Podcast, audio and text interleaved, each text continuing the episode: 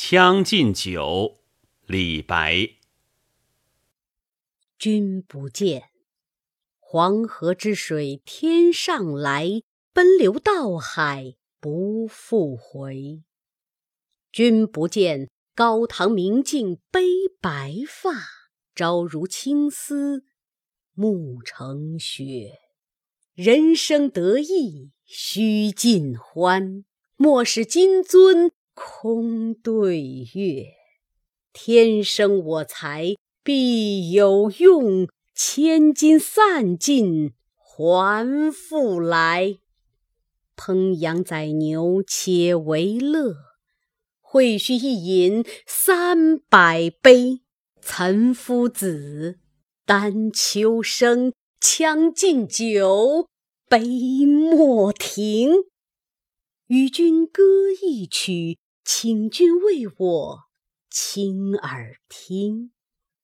钟鼓馔玉不足贵，但愿长醉不复醒。古来圣贤皆寂寞，惟有饮者留其名。陈王昔时宴平乐，斗酒十千恣欢谑。主人何为言少钱？径须沽取对君酌。五花马，千金裘，呼儿将出换美酒。与尔同销万古愁。李白咏酒的诗篇极能表现他的个性。这类诗固然属长安放缓以后所作，思想内容更为深沉，艺术表现更为成熟。《将进酒》及其代表作，《将进酒》原是汉乐府短箫挠歌的曲调，将意为愿请。题目意义即劝酒歌，故古词有“将进酒，成大白”云。作者这首填之以身己意的名篇，就说君以为作于天宝间去朝之后。据今人考证，李白曾两入长安，此诗当为开元间。一入长安以后所作。他当时与友人岑勋在嵩山另一好友袁丹丘的影阳山居为客，三人常登高饮宴。人生快事莫若置酒会友，作者又正直，保用事之才而不欲和之计，于是满腔不合时宜。借酒兴诗情，来了一次淋漓尽致的发书。诗篇发端就是两组排比长句，如携天风海雨迎面扑来。君不见黄河之水天上来，奔流到海不复回。颍阳去黄河不远，登高纵目。故借以起兴。黄河源远流长，落差极大，如从天而降，一泻千里，东奔大海。如此壮浪景象，定非肉眼可以穷极。作者是享落天外，自道所得，语带夸张。上句写大河之来，势不可挡。下句写大河之去，势不可回，一涨一消，形成书卷往复的咏叹味，是短促的单句所没有的。紧接着，君不见高堂明镜悲白发，朝如青丝暮成雪，恰似一波未平，一波又起。如果说前二句为空间范畴的夸张，这二句则是时间范畴的夸张。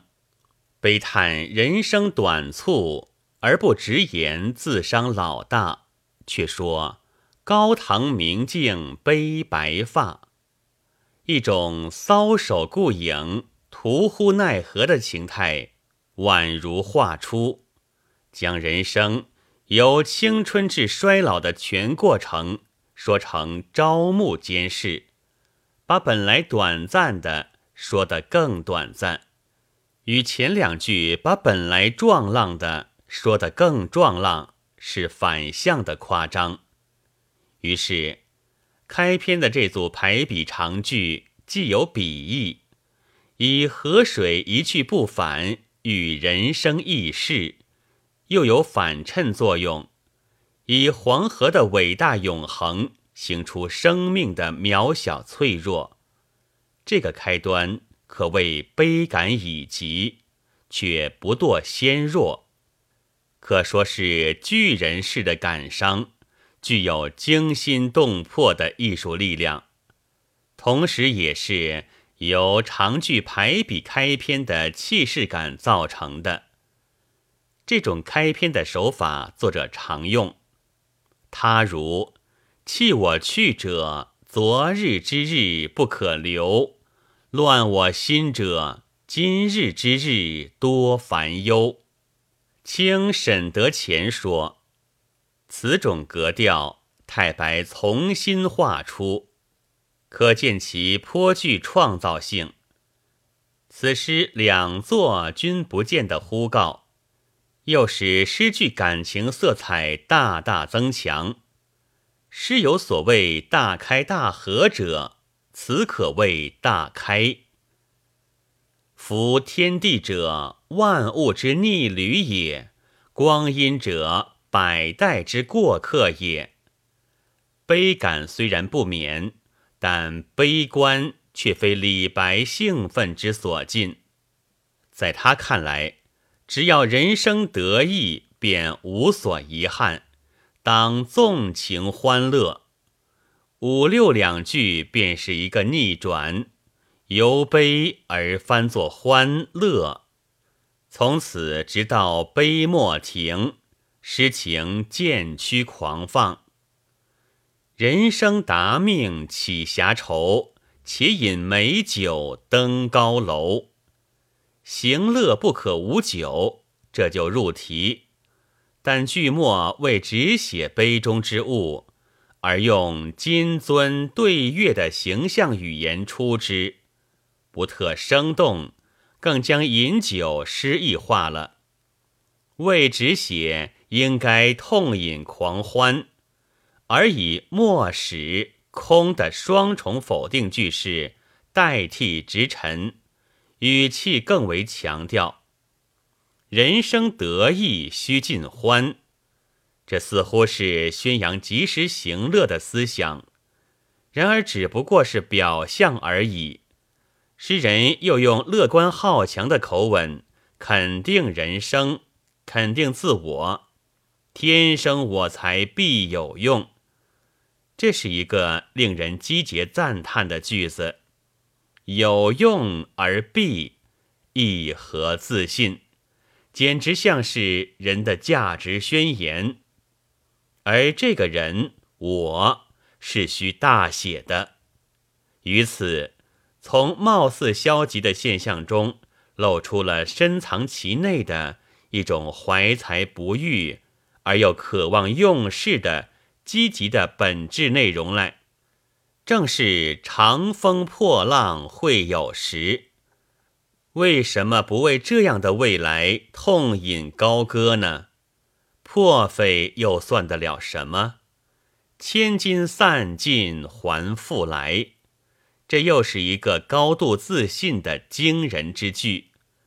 能驱使金钱而不为金钱所使，真足令一切凡夫俗子们啧舌。诗如其人，想诗人，囊者犹为阳。不于一年散金三十余万，是何等豪举！故此句深蕴在骨子里的豪情，绝非装腔作势者可得其万一。与此气派相当。作者描绘了一场盛宴，那绝不是菜要一碟乎，两笛乎，酒要一壶乎，两壶乎，而是整头整头的烹羊宰牛，不喝上三百杯，绝不甘休。多痛快的筵宴，又是多么豪壮的诗句！至此。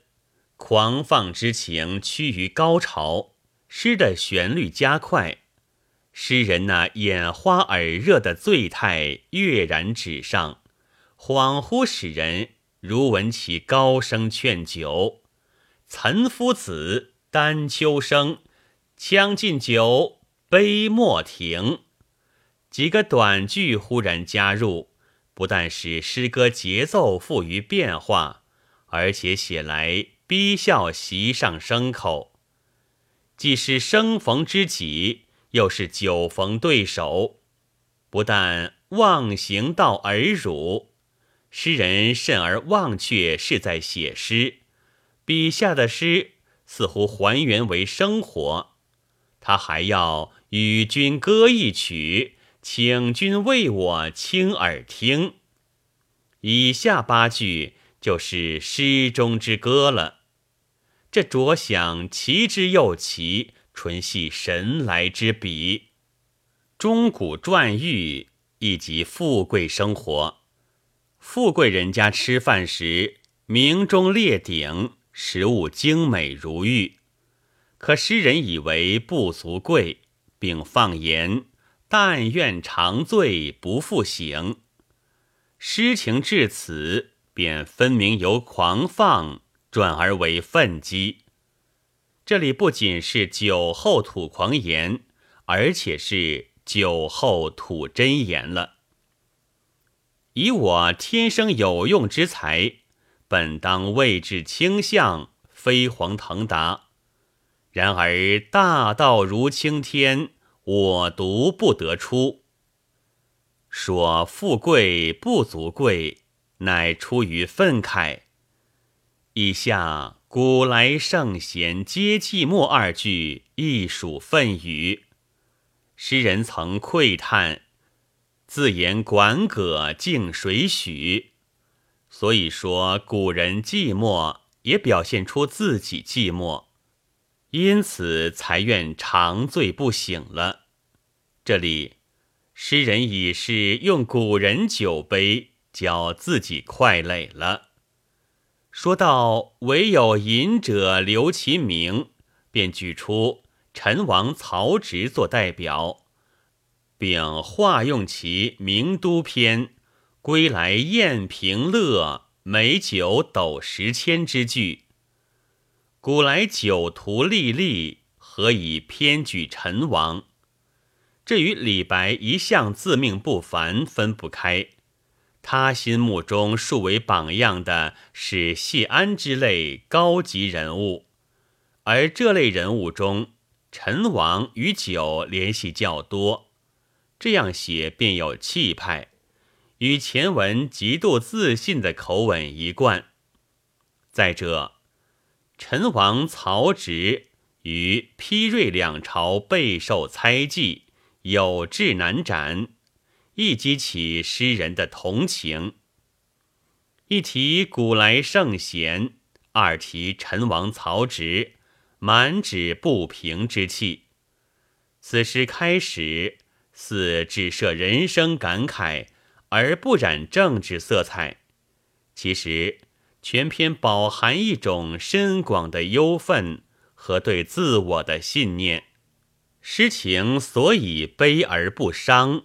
悲而能壮，即根源于此。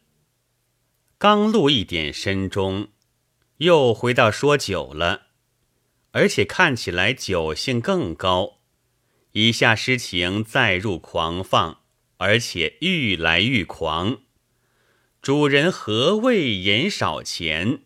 既照应千金散尽句，又故作跌宕。引出最后一番豪言壮语，即便千金散尽，也当不惜将出名贵宝物，五花马、千金裘来换取美酒，图个一醉方休。这结尾之妙，不仅在于呼儿与耳，口气甚大，而且具有一种作者一时可能觉察不到的江滨做主的任淡情态。须知诗人不过是备有招引的客人，此时他却高居一席，气势已止，提议点球荡马。即令人不知谁是主人，浪漫色彩极浓，快人快语，非不拘形迹的豪迈之交，断不能出此。诗情至此狂放至极，令人嗟叹咏歌，直欲手之舞之，足之蹈之。情犹未已，诗已告终。突然又蹦出一句“与尔同销万古愁”，与开篇之悲关合，而万古愁的含义更其深沉。